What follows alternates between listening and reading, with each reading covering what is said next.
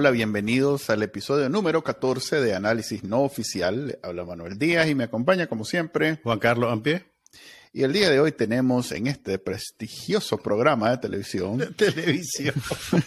en, el, en el estudio de Houston, tenemos a un invitado que nos va a visitar aquí, aquí va a estar con en nosotros. un momento histórico en análisis no oficial. Así es, porque toda esta inversión que hice en el estudio, eh, por fin va a tener su fruto y voy a tener a, sentado al lado de nuestro invitado. ¿Y quién es nuestro invitado? Cha, cha, Pues cha. ¿Lo decimos o no lo decimos? Decilo, maje. Ok, eh, Juan Sebastián Chamorro, eh, no sé ni por dónde empezar la presentación, excarcelado político, desterrado recientemente de los 222, Precandidato Y- presidencial. precandidato, coordinador de la alianza, o sea, en fin, tiene un montón de, de cuestiones en su currículum y es más conocido que Bacananica o que este prestigioso programa de televisión, así que de qué sirve que no te presentes creo que bien, si él, decís él debería de introducirnos a nosotros. Mira, estos más son Mira, eh, creo que si decís la palabra prestigioso suficientes veces, el programa de verdad se va a volver prestigioso. Me descubriste gusta cómo mi, pensás. mi neuromarketing. Pero antes de todo eso, vamos a tener el resumen de lo más leído y lo más visto en Nicaragua en los últimos 24, 48 horas con Trending Nicaragua. Adelante.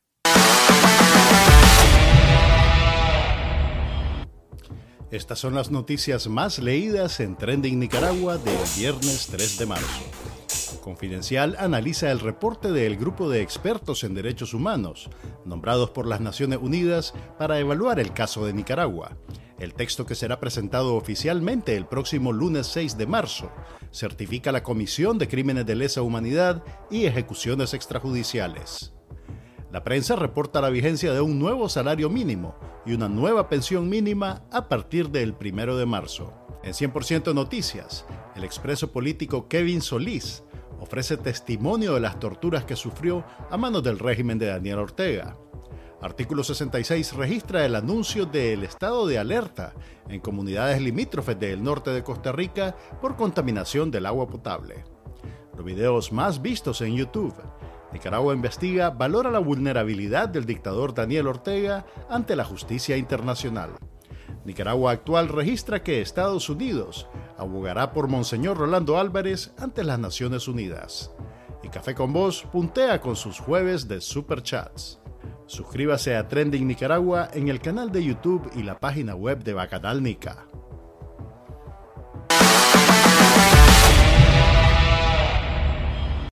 Ok, bienvenidos a la sección de eh, entrevistas de análisis no oficial. El día de hoy tenemos algo especial. Nunca antes habíamos tenido esto. No, no solo porque es Juan Sebastián, sino porque tenemos a alguien físicamente con Manuel en el mismo lugar.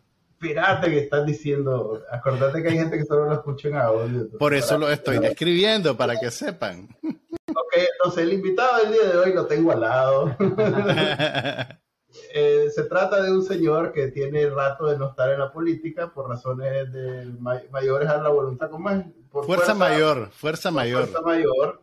Es que en Nicaragua te echan preso cuando sos político y él tiene pues ya más de un año de haber eh, sido encarcelado. Este, estamos hablando de Juan Sebastián Chamorro, eh, coordinador de la Alianza por mucho tiempo, Alianza Cívica, y ahora pues residente de Houston como yo. Bienvenido Juan a mi casa y a Análisis Nuevo Oficial. Gracias, gracias Manuel. Y gracias por lo del señor también. No somos, no somos muy mayores. eh, Que Manuel, Manuel nos debe respeto y consideración, Juan. Sí, yo soy chiquito, yo soy chiquito.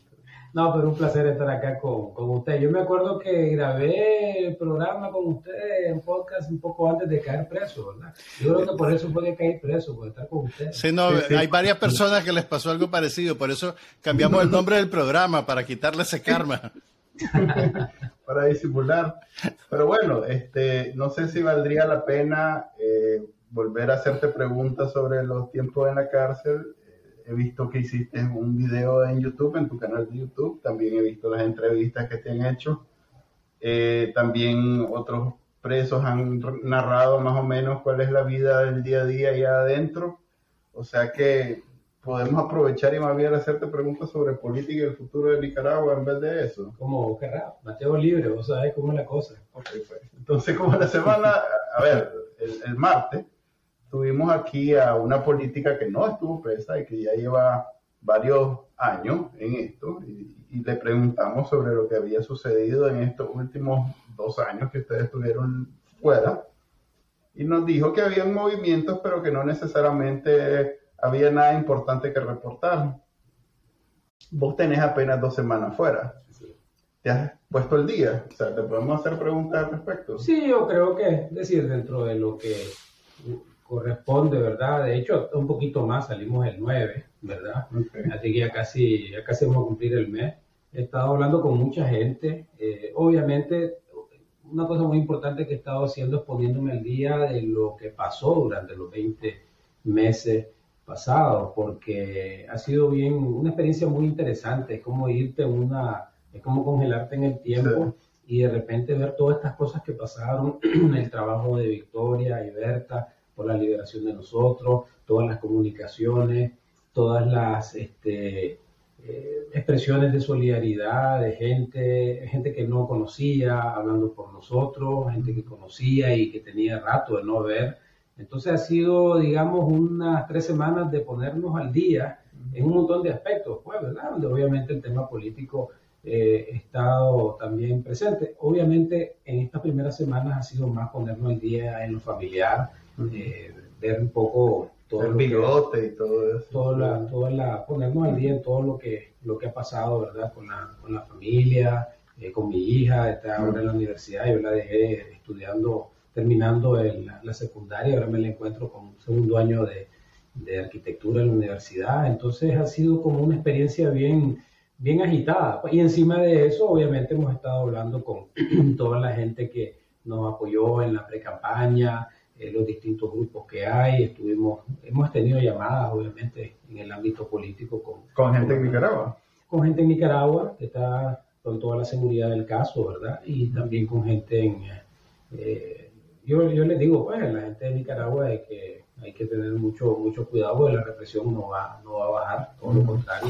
Eh, y sobre todo también muchas comunicaciones con gente en el exilio y mucha comunicación con la gente de la cárcel, Manuel. Es decir, cuando vos pasas preso por 20 meses, eh, personas que eh, no conocías, ni siquiera conocías personalmente, como a Roger Reyes, por ejemplo, Alex Quintanilla, y los conocía de nombre, los había visto por fotos, que se convierten realmente en tus hermanos, tus hermanos de celda, compañeros de pasillo, entonces también esa otra parte de la vida que uno va eh, siguiendo, pues todos los días, por ejemplo, nosotros hablamos mucho de la música en la, en la cárcel, tratábamos de cantar y entonces este, trato de salir todas las mañanas, tenemos un, un, chat ahí que se llama Celda 5, por cierto, no sé si el nombre es el más adecuado para eh, superarle los, los malos recuerdos de la cárcel, pero en Celda 5 compartimos la las canciones que cantábamos ya con algunos videos y todo. Entonces, este, ha sido unas tres semanas, casi un mes,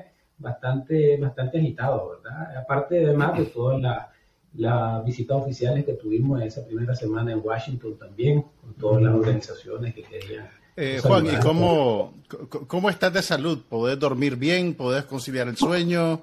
Eh, ya, ¿Ya te valoraron los médicos sobre los efectos que, que tuvo tu, tu encierro?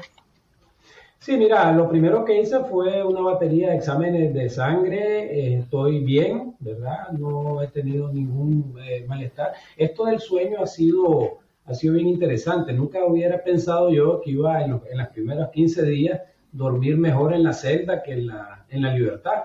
Pues claro, lo que tenemos es una rutina, una rutina de ya de 20 meses, donde más o menos te iba a acostar a la misma hora, eh, después de almuerzo alguna siesta, y entonces cuando vos salís a la, vida civil, empezás a tener un montón de, reuniones, de pláticas, de emociones, y eso te, altera todo el ciclo, pues. Entonces ha sido común entre los hermanos carcelados eh, el problema del sueño. Y, una cosa bonita que ha habido dentro de toda la solidaridad, han habido una, organización de psicólogos que se han puesto a la a la orden y precisamente ayer hubo una llamada grupal, eh, porque estamos en un grupo, en un, chat, los 222, o la mayoría de los 222, y ahí se hizo una, una charla sobre cómo lidiar con el tema de, el sueño.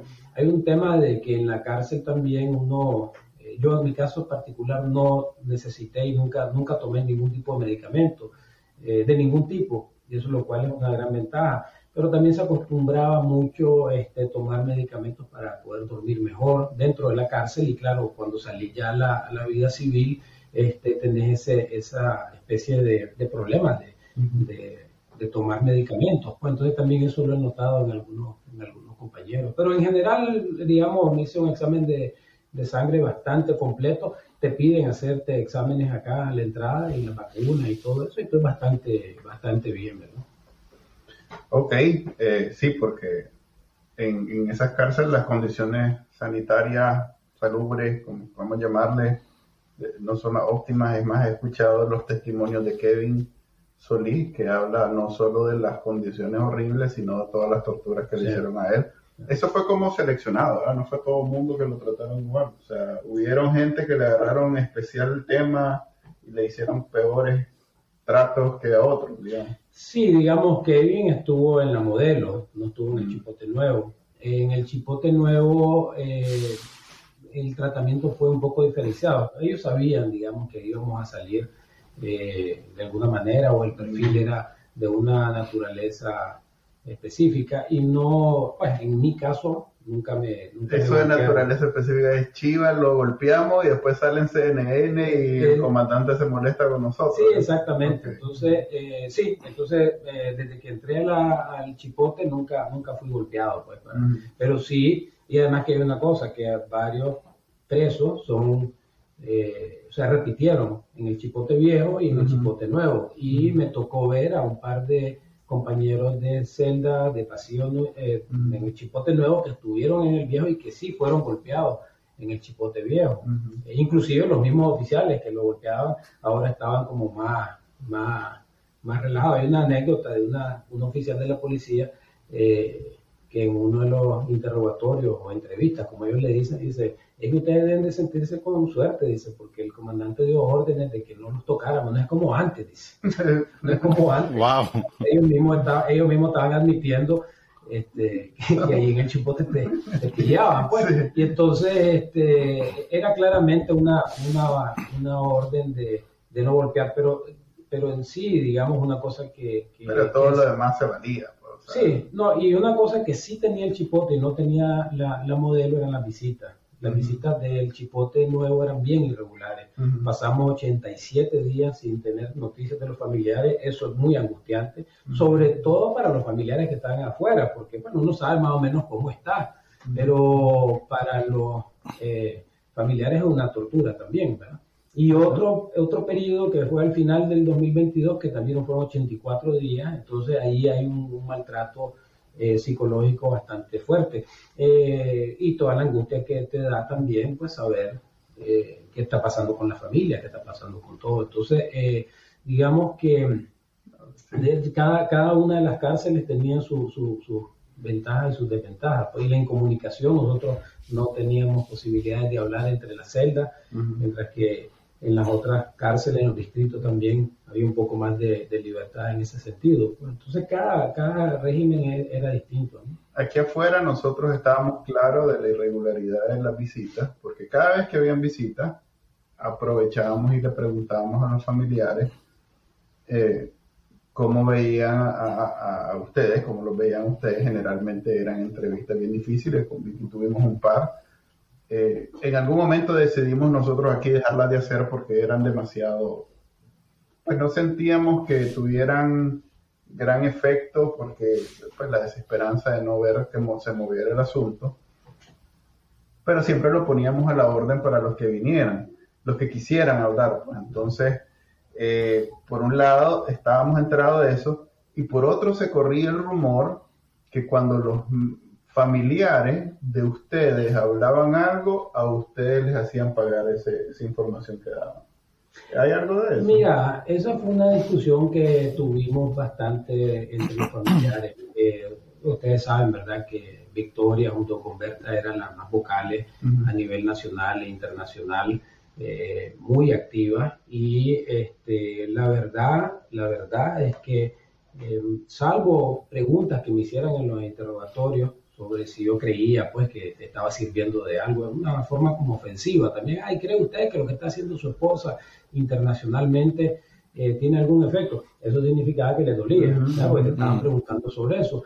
Pero te voy a decir una cosa, no, no sentí, en mi caso, no sentí ninguna represalia por lo que estaba haciendo eh, Victoria, eh, lo cual te lleva a una reflexión muy importante, que cuando hay un preso político, los familiares tienen que hablar.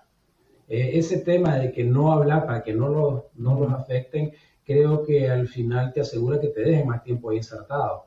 Entonces, yo creo de que como lección aprendida uno, eh, hay un riesgo y es duro. Y llegaron mi, mi familiares y me dijeron, mira, la Vicky está hablando, hablando por, pues, por todos ustedes, tenés temor a vos de que te vayan a pasar. Y yo digo, que siga haciendo lo que está haciendo y, y ahí veo, pues, y realmente no hubo no hubo, debo decirlo con toda franqueza, no hubo una represalia por lo que ella estaba haciendo, porque de hecho eso te da cierta seguridad, como precisamente está orando ah, por, Alguien está pendiente. Entonces, si me pasaba algo a mí, si me castigaban a mí, entonces ella lo iba a denunciar. Entonces, más bien, curiosamente, o contrario a lo que uno pueda pensar, eso me daba cierta protección y no, y no riesgo. Eso me lo dijo algunos, algunos hermanos en la celda que se, se sentían un poco incómodos porque veían que sus familiares tal vez estaban un poco más tímidos. entonces me decían, tal vez nosotros, eh, lo que están haciendo nuestros familiares nos está ayudando a que no nos hagan nada, pero para salir es la gestión que está haciendo la Vicky, lo importante.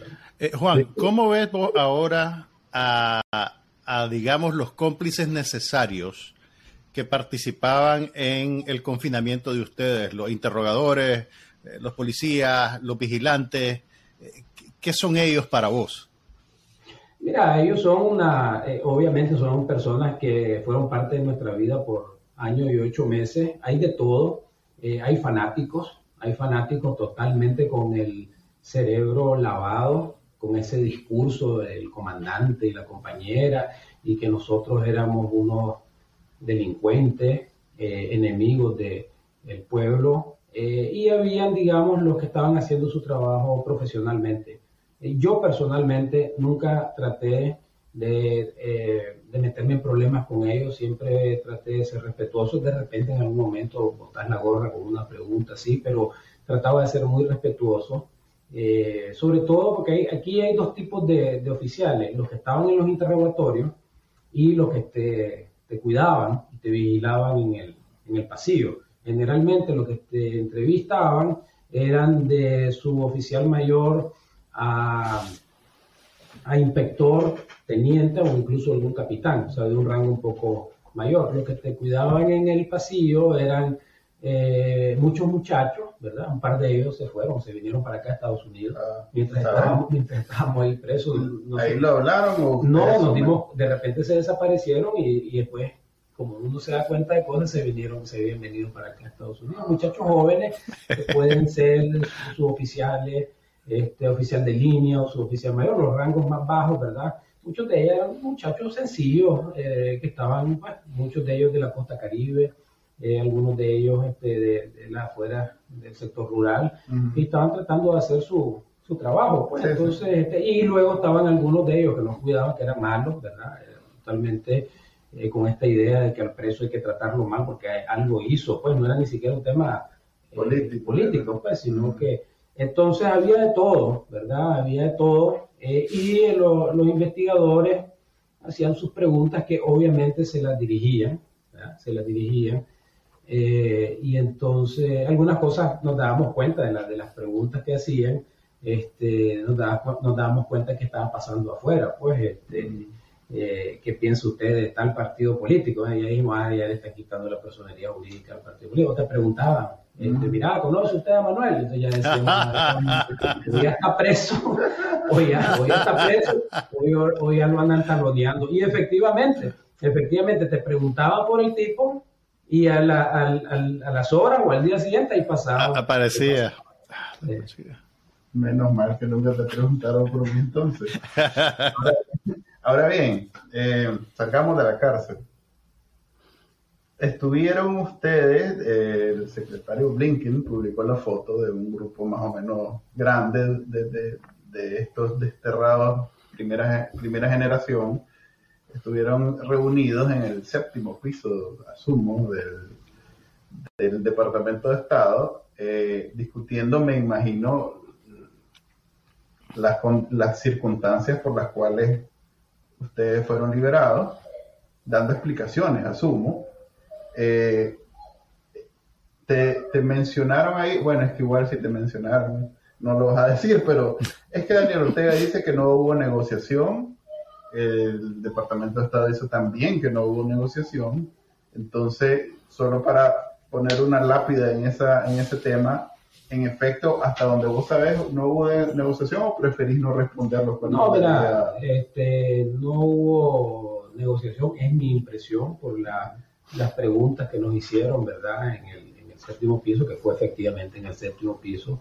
Eh, obviamente hubo comunicaciones, porque pues, por ejemplo, nos dieron un pasaporte nuevecito a todos, y habían 224 pasaportes en manos de funcionarios de la embajada eh, americana en la escalinata del avión. Entonces, para eso tuvo que haber habido algún tipo de conversaciones, pero, pero yo sí creo... Porra dio más o menos un timeline en una entrevista donde dijo, según eso, estamos hablando de siete, de entre 7 y 10 días. De... Sí, los pasaportes, por ejemplo, fueron emitidos el 4 de, febrero, ¿verdad? Y todo esto pasó el, 8, o sea que... Sí. Eh, sí, entonces sí hubo algún tipo de comunicación, pero yo creo que más desde el punto de vista de, carácter operativo, pues, pero no me dio la impresión por la, conversación que, tuvimos de que estuviera, y eso ya lo sentíamos antes nosotros, de que había habido una, o que hay una, una negociación. Yo creo que cuando ambas partes dicen que fue una decisión unilateral, este, están diciendo lo que, lo que en realidad ocurrió. Pues no, no, no, no hay una, no hay una, una negociación, ni mucho menos una negociación ocurriendo en este momento. Eh, porque además hay que recordar que después de la salida, eh, Ortega hace lo impensable y es dejar preso a Monseñor Rolando Álvarez, ¿verdad?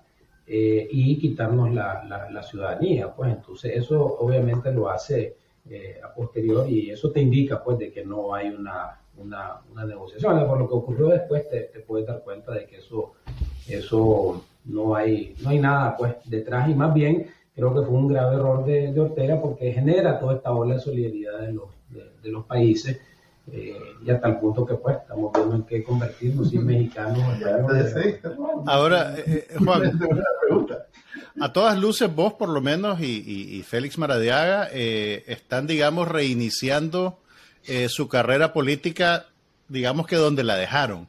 Y está existe la tarea pendiente de articular una oposición efectiva frente al régimen de Daniel Ortega en una situación en la que no existen partidos articulados, eh, la mayor parte de los líderes están en el exilio.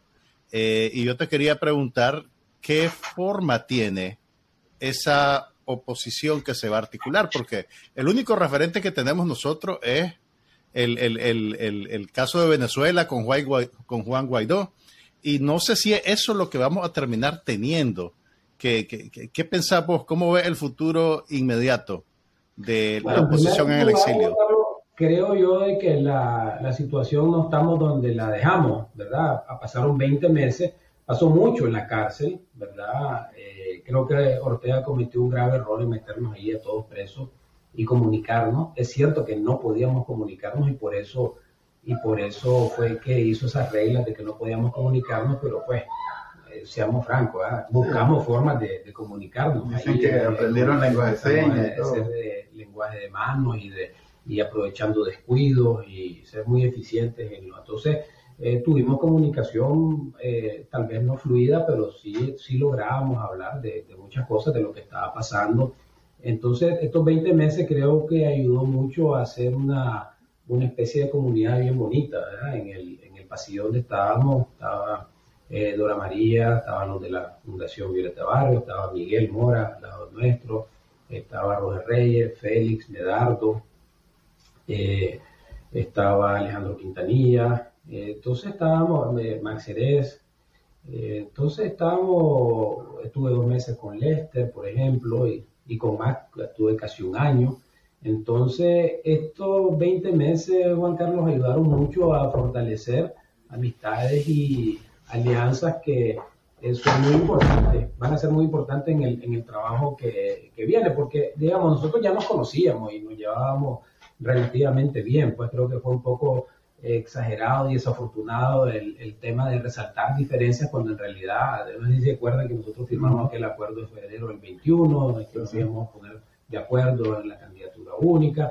Entonces, estos 20 meses creo que ayudó a este liderazgo preso a conocerse más, a conocerse mejor y a quererse más, como, como, compañeros de, de, celda, como compañeros de pasillo, como compañeros de, de cárcel. Y eso, eh, obviamente, ahorita eh, todos estos detalles no se están conociendo mucho porque cada quien está, está desperdigado por algún lado de, de, Estados Unidos, pero estoy seguro que dentro de poco tiempo, ya cuando uno ya esté establecido y todo, vamos a empezar a tener estas pláticas y reuniones en común donde se va a abordar precisamente el tema de la oposición en Nicaragua y qué, moverse de, cómo moverse de aquí para adelante. Hay liderazgos opositores que eh, crecieron en nuestra ausencia, ¿verdad?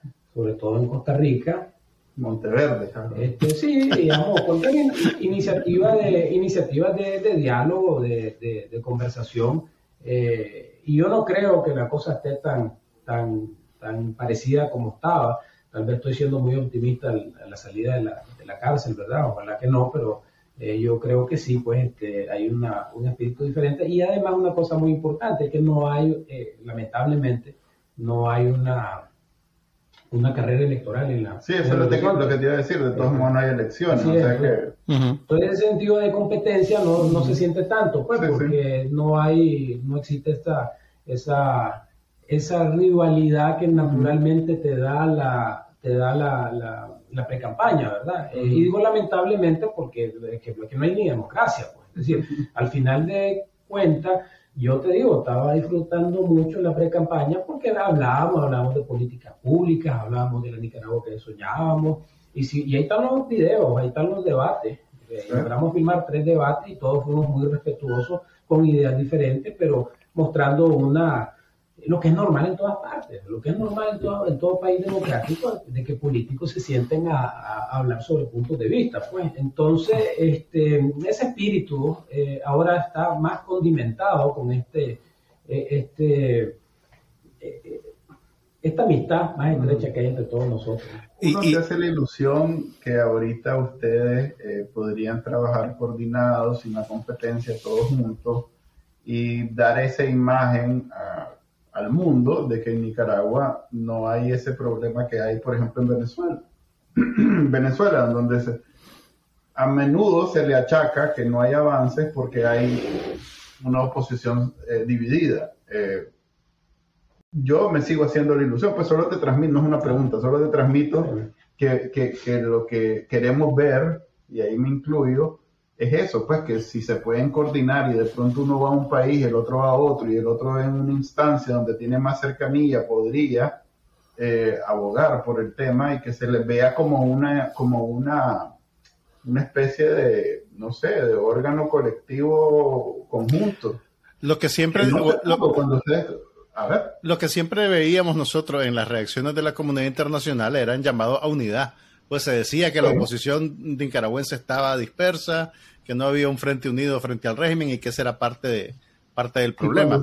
Y cuando, ustedes estuvieron adentro, lo que quedó afuera, más o menos, se unió alrededor de la salida de los presos políticos. O sea que sí hubo una especie de, eventualmente de unidad homogénea. Pues siempre hay unos que se iban por el lado de la, esto debería ser una exigencia y ni siquiera hay que negociar. Habían otros que hablaban de negociar, incluso surgió un movimiento de familiares de presos políticos que básicamente digo, es hora de que hablemos y negociemos cómo vamos a hacer para que salgan. Que siempre provocó roces, pero que por lo menos había esa unidad alrededor de la liberación. Pues ahora que ya están fuera, yo siento que la oposición se ha quedado sin contenido y estamos esperando como cuál va a ser el siguiente paso. Pues, eh, y, y si vemos esa, porque es evidente que que vos, Félix y Medardo andan andan en la jugada. Pues, entonces, este, no, no pues, queremos decir en campaña porque no hay campaña, pues realmente, pero, pero, eso estaba pensando. pero, pero, están, están políticamente activos, digamos, pues más, allá de, de reconectarse con, con, la familia y de disfrutar la libertad, eh, se ve que, que, tienen su misión clara, digamos. Eh, ¿a, ¿a, dónde te va a llevar esa misión? Bueno, eh, lo importante es que, como, como ustedes lo han notado, efectivamente salimos con mucha más convicción de seguir luchando por la liberación de Nicaragua, por la, por la democracia, eh, por las libertades públicas y creo que ese elemento, es decir, unidad no significa que todos pensemos igualito, lo dijo Monseñor Silvio C. Va, este, no, no, es, no es crear una serie de autómatas como robots que piensen todo igualito, sino que en, la, en, las diferencias que pueden haber normales de cada uno de nosotros, eh, sí tener un conjunto de cosas en común. Pues. Y yo creo que haber sufrido la injusticia, la forma como la sufrimos, que fue bien injusto todo lo que pasó, y todo lo que le está pasando al pueblo de Nicaragua, podemos encontrar fácilmente un campo en común, eh, o estrategias y acciones en común para, para luchar por, por la democratización de, del país. Pues yo creo que eso es, es relativamente fácil de, de, de, lograr y no concentrarnos en que si uno dijo una cosa, que si el otro dijo, que le va a responder al otro, que le va a... Entonces hablemos de cuál creemos que debería ser la estrategia ahorita, porque al, a ver, esta semana que hablamos con eh, Alexa, ese fue el centro de nuestra discusión, cuál debería ser la estrategia. Ella mencionaba varios aspectos, yo mencionaba otros, Juan Carlos mencionaba otros, eh, pero básicamente, aparente, hasta este momento, la estrategia sigue siendo sanciones para provocar una, una quiebra económica en Nicaragua, llevándolo al extremo, y entonces eso provoque que la gente se deshaga de Daniel Ortega, por lo menos ya sea por, por protestas en las calles, lo cual veo poco probable, o bien porque el ejército diga me conviene más que se vaya Daniel Ortega, entonces lo deja proteger y entonces se, le comunican que ya no lo vamos a proteger y él se va. Entonces, ¿eso te parece a vos la estrategia en este momento o, o no necesariamente? Mira, yo creo de que en primer lugar la salida de los presos políticos restantes debería de ser un, tema fundamental. O sea, esto no está terminado hasta que se termine, que tienen que salir todos los presos políticos y sobre todo Monseñor Álvarez. Pues de ahí yo creo que podemos también encontrar ese campo común que había cuando estábamos nosotros presos y continuarlo eh, haciendo. La presión diplomática e internacional creo que es fundamental. En este tema de, la, de, la, de las sanciones, eh, yo he sido muy, mi, posición ha sido de que eh, realmente hacer sanciones que afecten al empleo, que afecten a la, a la familia nicaragüense, eh, más bien va a llevar a un fortalecimiento de la dictadura.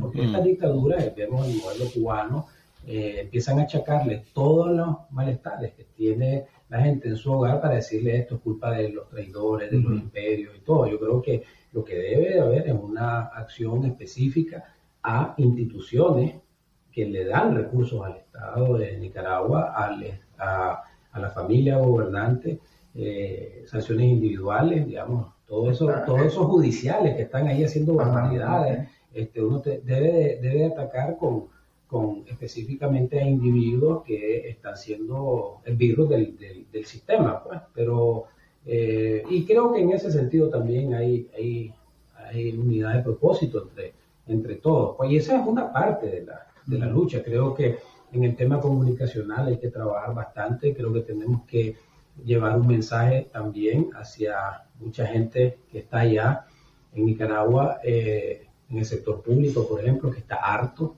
Nosotros lo, hemos podido ver, ¿verdad? Gente que está dependiendo de, de, su salario del Estado, pero que está harto, que ya no quiere, no quiere seguir viendo lo que está pasando en Nicaragua. Mucha gente católica que está dependiendo del Estado, que se siente ofendida, como estamos todos, de que el obispo esté preso.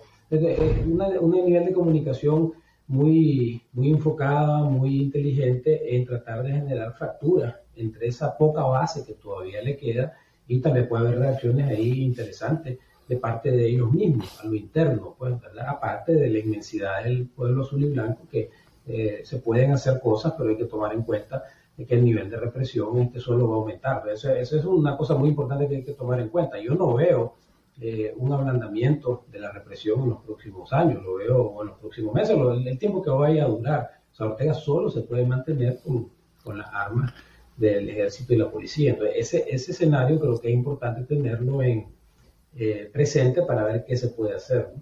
¿Y, ¿y cómo, cómo, ves el, el, a ver, en estos 20 meses, cómo ha evolucionado o involucionado el régimen con lo que has podido ver a, a la hora de ponerte al día? ¿Cómo evalúas el estado de, de Daniel Ortega y Rosario Murillo en este momento? Bueno, en primer lugar, desde el punto de vista internacional, eh, pocos países llamaban a Daniel Ortega dictador. Yo salgo de la cárcel y lo primero que veo es una eh, foto del de, eh, presidente Boris de Chile diciendo el dictador. El dictador no va a poder quitar la ciudadanía y, y, y, y va a quedar un presidente de la izquierda. Uh -huh. Entonces esa cosa me chocó, ¿verdad? Me chocó positivamente. Eh, incluso me llamaron del Mercurio de, de Chile y esa, ese fue la, el mensaje principal, que agradecía al gobierno de Chile de que estaba llamando las cosas por su nombre. Entonces esa diplomacia, eh, la provocó, esa, esa, diplomacia más directa la, la provocó ese, esa, ese hecho de haber arreciado la, la, la, represión. El informe reciente de los expertos, eh, hay que leerlo en detalle, es bastante contundente también, comparando a Ortega y este régimen con los nazis y llamando a las cosas por su nombre. Ya usan libremente, porque es lo que hay que hacer, que son crímenes de lesa humanidad. Nosotros en la mesa del diálogo en el de 2018, quiero decir, cuando vino la CIDH, le dijimos a Antonia Burrejola y a Pablo Bravo de que llamaran a, a, a que se están cometiendo crímenes de lesa humanidad y ellos profesionalmente dijeron, para, para, una cosa tan seria necesitamos recabar toda esa, esa, información. Pero es algo que nosotros como Alianza Cívica se la pedimos, uh -huh. porque sabíamos que se estaban cometiendo, pero ellos uh -huh. eh, en realidad fueron bien profesionales y dijeron, no, para temas de lesa humanidad tenés que demostrar que hay un patrón, un patrón de, de una política de Estado de disparar a la cabeza, al cuello, al pecho, de que hubo una orden, de que hay una línea de eh, seguimiento de estas órdenes y que estas órdenes son muy directas a generar crímenes de lesa humanidad. Nosotros sabíamos que todo eso estaba ocurriendo, pero ellos tenían que documentarlo. Claro. Y ahora tenemos, lamentablemente, un tiempo después, pero eh, ya un informe que oficialmente dice son crímenes de lesa eh, humanidad. Entonces, desde el punto de vista eh, internacional, encuentro un mundo y, no, y, nos quejamos mucho que el diplomático, no, que hablo, que no sé qué, pero la, la diplomacia Te presento a Manuel Díaz. No, ya sé, ya me imagino, ya me imagino, ¿verdad? Y Lula quedando callado y toda la cuestión. Eh, desde el punto de vista interno, desde el punto de vista interno, eh, yo, yo salgo con mucha convicción de que ellos solamente se soportan, se apoyan por ese, ese, esa arma y esa represión eh, que hace también, por un lado, que la población esté con todo el temor del caso, porque es una situación de mucho riesgo, pero que al mismo tiempo gente que tiene eh, posiciones importantes eh, de, todavía dentro de la estructura de la misma policía y, la, y, el ejército que están muy, muy hartos de todo, de todo esto. Pues le, ellos están viendo que todo esto va para, va para peor. Y el hecho de haber echado preso a cinco generales de la policía también te dice, también te dice algo. ¿Qué, ¿Qué, pasaba, eh, ¿Qué pasaba cuando alguna figura del gobierno era apresada o llevada al chipote. En el tiempo que ustedes estuvieron adentro, eh, Iliana Pérez, Gerardo Miranda y esos comisionados desfilaron aparentemente por, por la policía. Eh, ¿Ustedes se daban cuenta de eso? ¿Cómo, ¿Cómo lo experimentaron? De los dos casos nos dimos, nos dimos cuenta porque posterior llegó eh, funcionarios de la, de la Corte Suprema ¿verdad? Nosotros no vimos nosotros a la magistrada y de Gerardo supimos después, después de una visita de que había estado, pero eh, este Gerardo no estaba en la, estaba en una cárcel como especial. Aparentemente, cuando son de los de ellos, ¿verdad? Te ponen en un, en un cuartito aparte. Eh, pero sí supimos, eh, poco después que fue capturado, sabemos qué pasó después de, de, él, de la magistrada, supimos que estuvo ahí, porque después llegaron los de la corte y nos contaron que eso había pasado. Eh, ¿Qué te puedo decir? Este, sorpresa, cuando llegó el chino Enoch, este, no podíamos creerlo, ¿verdad? Este, ¿Con él sí hablaron? Sí, claro, claro. El chino Enoch, yo estaba en la celda 7 y el chino Enoch estaba en la celda 8. Eh, ¿Y con quién estuvo el chino no? El chino no que estuvo solo, en una celda de castigo solo. El chino no tiene un balazo en la rótula y entonces que me, nos contó que eh, se lo habían pegado ese balazo en, la, en los 80. Él parece que estuvo en la, en la, en la insurrección. Eh, lo primero que preguntó, dicho sea de paso, que en cuál celda había estado Hugo Torres. ¿verdad? Estaba como... Buscando afinidad. Sí, exactamente. Entonces, eh, y al final este, a pesar de que era el chino no, ¿verdad? Y todo lo que representaba y que nos había volado a nosotros, eh, debo decir que sentíamos una cierta afinidad ya como presos y además presos políticos. Nadie, nadie le dijo, ajá, ¿cómo es eso que del comandante? claro, claro que sí. Este, el chino, como sabemos, ¿verdad? No es de Managua, es de, de Estelí y entonces este, había mucha dificultad de que la familia le mandaran cosas, pues entonces eh, un preso, de, un compañero de nosotros le, le dio de su propia agua, de sus botellas de agua y él, él, agradeció. Pues entonces encontrar gestos ahí de, interesantes de, de, solidaridad. Eh, y, quiero relacionar, a, pues, sin, sin, haberlo estructurado, eh, el chino no con lo que mencionaba anteriormente, de que hay mucha gente del, sistema que están hartos. A mí me parece excelente que el chino no que esté hablando, porque le está hablando un montón de gente que sigue al chino no, y el chino no creo que pues eh, de alguna manera vio la, vio la luz. Después se lo llevaron, se lo llevaron a la modelo. Eh, ah, O sea, no estuvo todo el tiempo. No estuvo todo el tiempo, sí, se lo llevaron a la, modelo. Y ahí empezó ya a entrar esa segunda camada de gente del, MRS, cuando, cuando entró Javier Álvarez y, y todo el grupo por ellos me preguntaron que si lo conocía, de, la mamá de, de, Félix Royce, que fue una barbaridad. Eso, es, eso es una, un secuestro como, como de pandilla, pues, como de gángster, una cosa muy, muy triste. Yo vi a, la esposa de, Félix y a su suegra eh, llorar mucho en la, en la cárcel. Esas dos mujeres sufrieron, sufrieron mucho y, y, Félix ya ni se diga, pues yo me, pongo, yo me ponía a pensar qué situación más espantosa de de tu suegro. Sí. Eh, razón. espantosa. Ok. Eh, yo no quiero dejar ir dos cosas y unirlas ahorita. Por un lado, de sí, hay una especie de hermandad todavía vigente.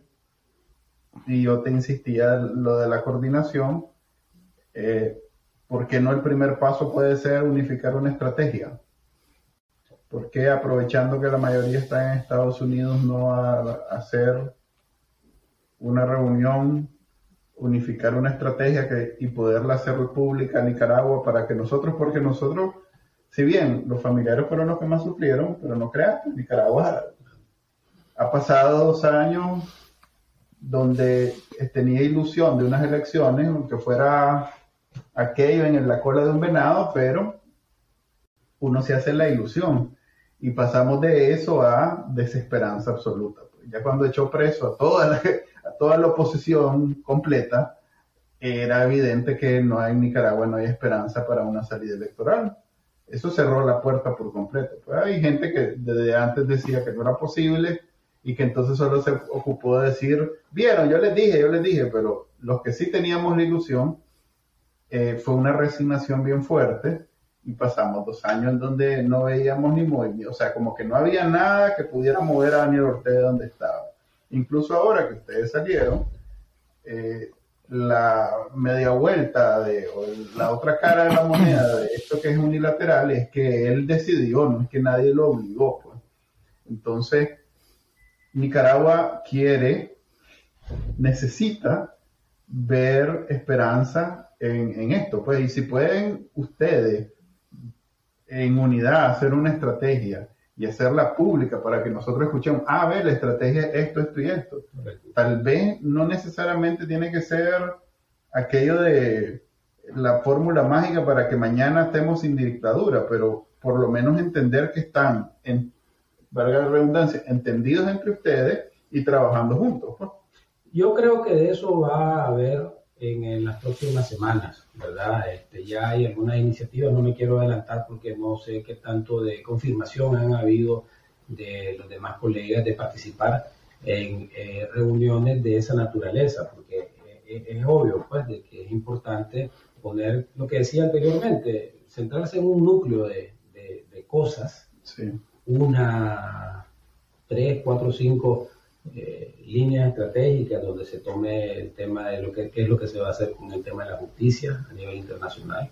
Eh, eso se ha avanzado. Esta ha sido una muy buena semana para Nicaragua con el informe de, los expertos. Eh, tiene que existir una ampliación del mandato de estos, de estos expertos. Esa línea de trabajo en el, en el sistema de Naciones Unidas eh, de derechos humanos, hay que seguirlo presionando. Me estoy adelantando de cosas que son bastante obvias, ¿no? En el, eh, sobre todo en el frente internacional, porque eh, lamentablemente, y esto nos lo enseñan los chilenos, los argentinos, todos estos países que sufrieron regímenes eh, militares, toma, toma su tiempo, lamentablemente, y en esto hay que ser franco, pues, la justicia no es un tema que venga eh, automáticamente, pues, y, con el sistema judicial que tenemos en Nicaragua, es mejor ni siquiera esperar justicia parte de esta gente, porque más bien son a ellos los que realmente hay que andar persiguiendo. Entonces, en el, en el plano internacional creo que el tema de justicia va caminando, ¿verdad? No a los tiempos que uno quisiera, pero y a nivel político se van a, se van a ir esbozando eh, estrategias eh, en común. Yo, yo siento que eso, eso es un hecho.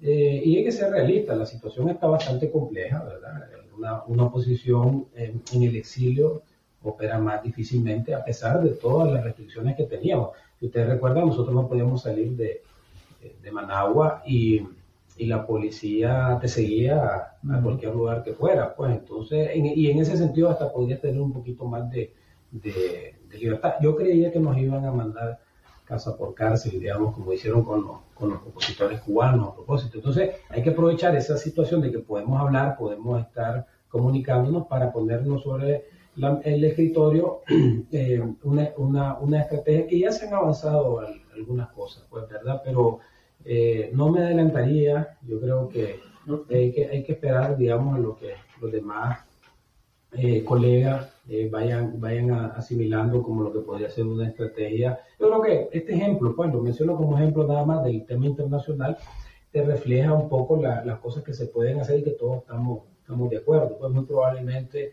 eh, un grupo de escarcelados vayamos a efectivamente... Por eso digo, pues que se puedan poner de acuerdo y decir, bueno, vamos a trabajar en estas vías.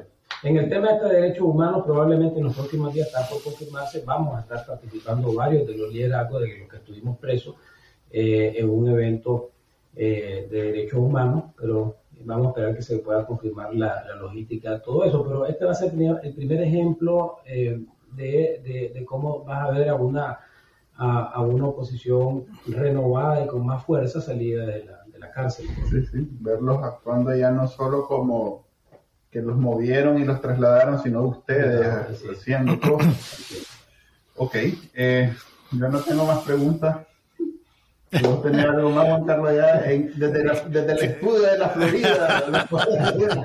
Creo que Manuel no tenga más preguntas, lo veo rarísimo. Es que salvaste me parece. No, es que ya lo, ya lo aquietaste, ya lo aquietaste, porque ya le dijiste calmate, la comunidad internacional, los mecanismos funcionan así. Yo, yo, creo que, yo creo que esta plática fue muy edificante. Ya Manuel va, va a bajarle un poquito el gas. En estos 20 meses lo veo cambiado el hombre, No, yo quiero ver esto, Todos estamos cambiados. Quiero ver esa estrategia, quiero verlos trabajando juntos, quiero ver todo ese movimiento. Y si nos tardamos mucho, me toca darle cena. Y no, no, no, cerramos. Muchas gracias, Juan. Qué bueno verte. Igualmente, Juan Carlos, un gran placer y gracias por todo el seguimiento que nos dieron mientras estábamos en la, en la cárcel. Gracias por el seguimiento a a Victoria también, ¿verdad? Este, Juan Carlos, vos y yo que nos conocemos desde, desde chiquitos, ¿verdad? Del Colegio Centroamérica, eh, un poquito menor que yo, ¿verdad? Pero no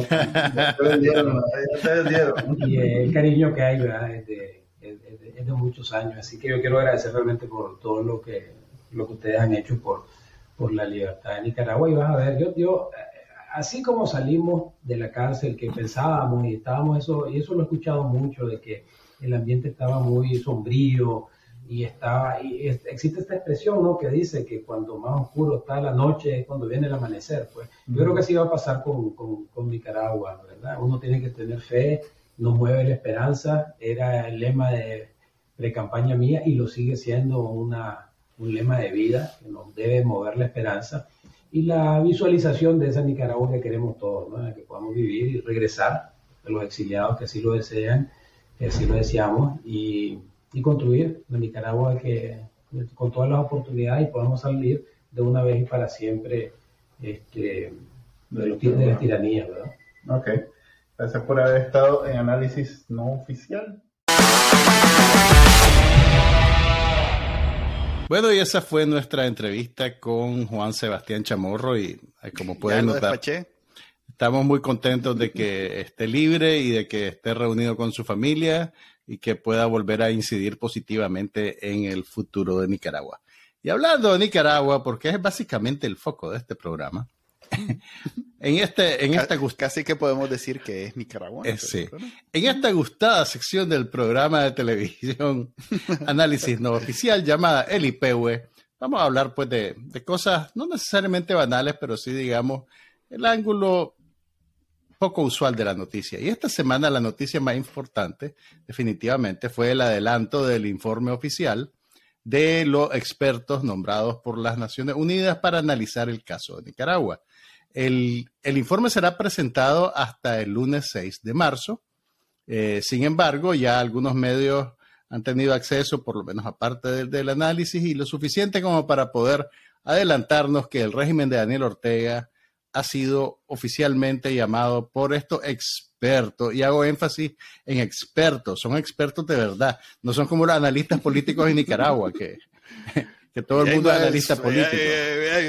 que le caiga la teja a quien le caiga. Pero bueno, los expertos dicen que el comportamiento del régimen de Daniel Ortega y Rosario Murillo es equivalente al de la Alemania nazi.